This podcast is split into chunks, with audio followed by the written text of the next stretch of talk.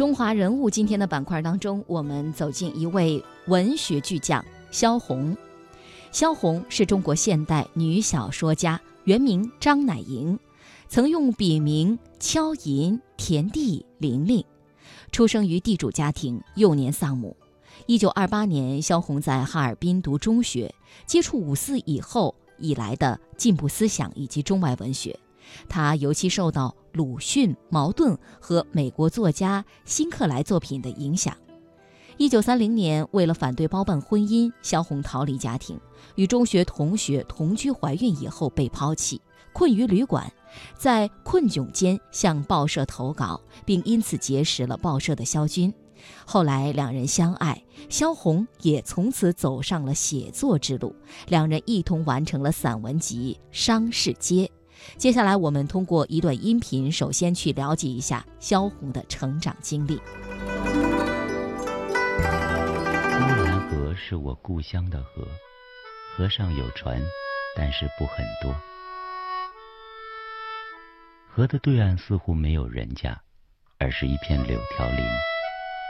我就出生在河旁的呼兰小城里。听老人们说。我的祖上是乾隆年间从山东过来的流民。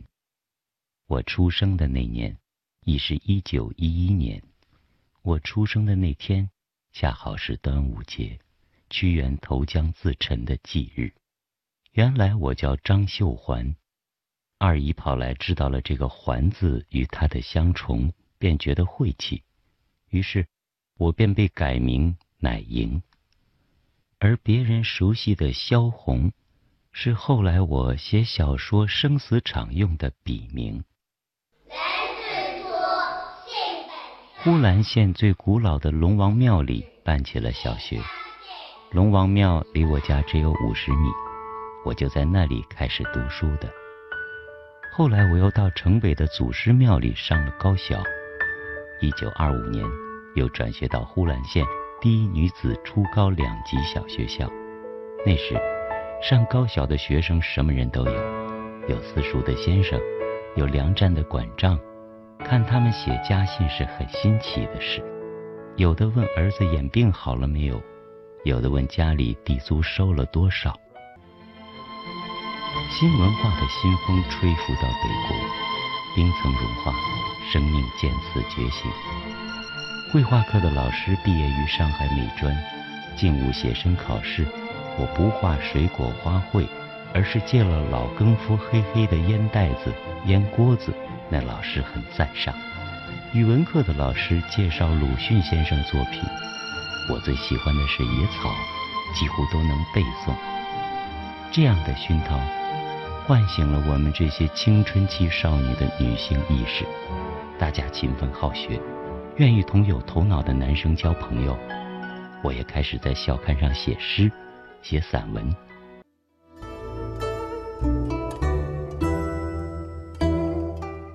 萧红一九三三年自费出版与萧军合著的小说散文集《跋涉》。那一九三四年呢，萧红到上海找鲁迅，并且最终与鲁迅相识。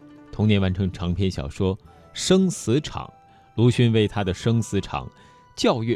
并写序言。次年，在鲁迅的帮助下，作为奴隶丛书之一出版。那萧红由此获得了在现代文学史上的地位。《生死场》是最早反映东北人民在日本帝国主义统治下生活和斗争的作品之一，引起当时文坛的重视。鲁迅为之作序，那给予热情的鼓励。抗日战争爆发以后，投入到抗日救亡运动。后来呢？也是应李公朴之邀，到山西临汾，在民族革命大学任教。一九三六年，萧红只身东渡日本养病，这时期出版散文集《商市街》《桥》短篇小说集《牛车上》等。一九三七年初归国。抗日战争爆发后，曾经在山西临汾民族革命大学任教，并随同西北战地服务团辗转各地，写有短篇小说集《旷野的呼唤》、散文集回忆鲁迅先生和萧红散文。一九四零年，他与端木蕻良同去香港，在贫病交迫当中坚持创作，出版中篇小说《马伯乐》、长篇小说《呼兰河传》。其中长篇小说《呼兰河传》被香港亚洲文坛评为二十世纪中文小说百强第九位。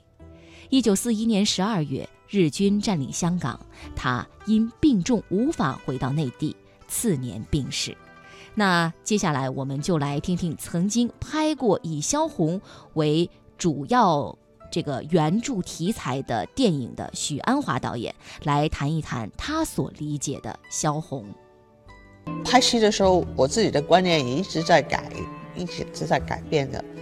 呃，可能以前会拍出一个非常呃悲哀的萧红，她怎么悲哀，她的身世身世怎么传奇，呃，她怎么这个命运怎么不好，我我比较不是特别想想渲染这些东西。我只是想探讨一下观众跟戏的关系，跟这个戏这个整体来讲，对跟观众的距离感。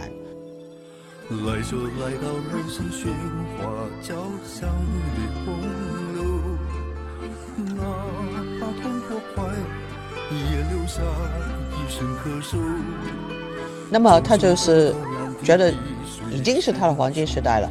那这这句话在他讲来是有反讽的意思的，啊，可是同时也是真实的。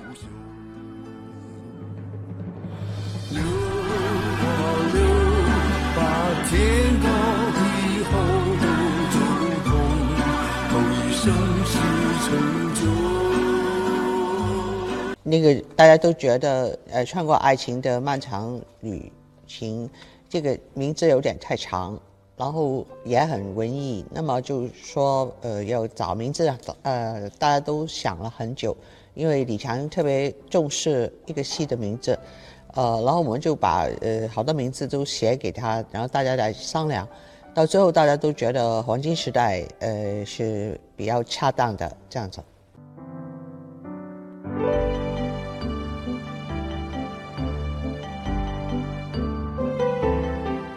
他的说这个话的那个，呃，意思，其实是很很可可以代表萧红作为一个艺术家的那个四点的，因为他从来都都是有两个极端的的东西在他的的那个呃写作里头，我感觉一个是那个呃极端残酷的现实底色，就是人性啊，当当时的战争啊什么。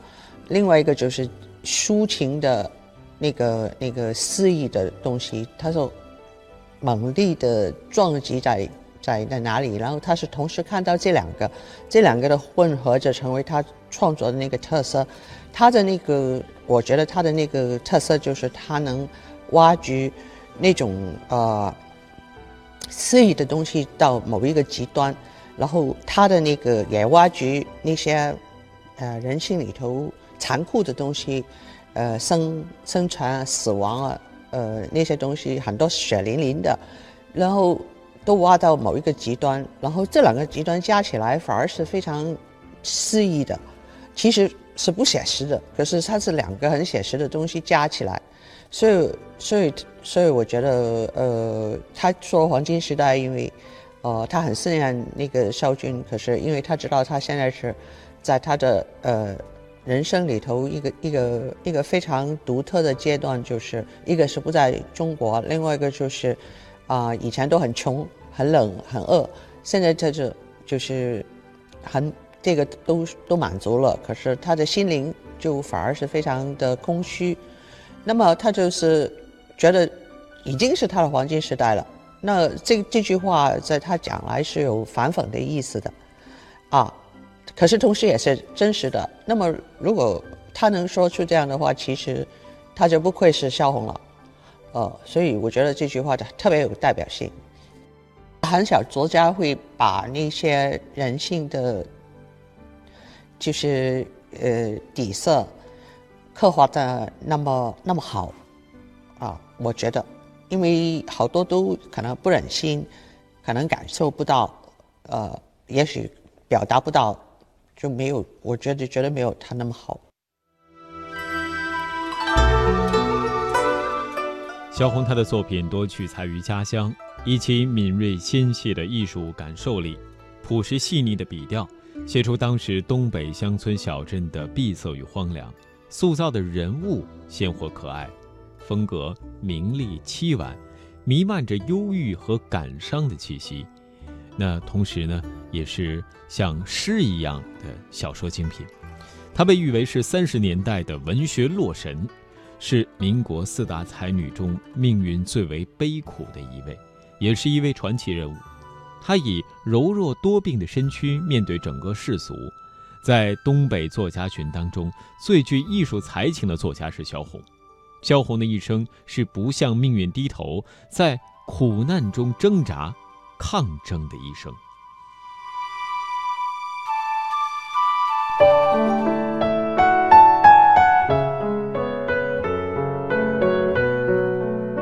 深冬的一个阴雨天，香港西环半山屋兰士里小街，有记者走进街边圣士提法女子中学的花园。六十四年前，同样阴冷的冬日，一位中国现代著名女作家在此告别他三十一岁的短暂人生。他一半的骨灰安葬在这个花园内，从沦亡的东北逃到关内，再到上海、西安。武汉、重庆，他逃不过战火，逃不过轰炸，逃不过贫病。香港成为他流浪逃亡的最后一站，他生命的终点站。在香港不到两年，他抱病完成了自己的重要作品《呼兰河传》《马伯乐》等。《呼兰河传》充满了他对故乡的浓烈感情。延续着抗战作品《生死场》的灵魂与脉动。一九四二年一月，日军轰炸香港，死伤者大量送入医院。在玛丽医院医治肺病的他，被转送到作为临时医院的圣士提反女子中学。几天后，一月二十二日，萧红凄然离世。萧红所葬何处？花园内无任何标志。兵荒马乱之际，萧红的骨灰一半被埋在了花园，另一半埋在了浅水湾。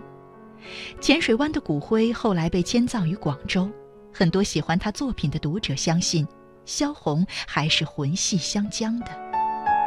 在冬日的冷雨中，有人撒下花瓣，表达对这位民族传世作家的凭吊和怀念。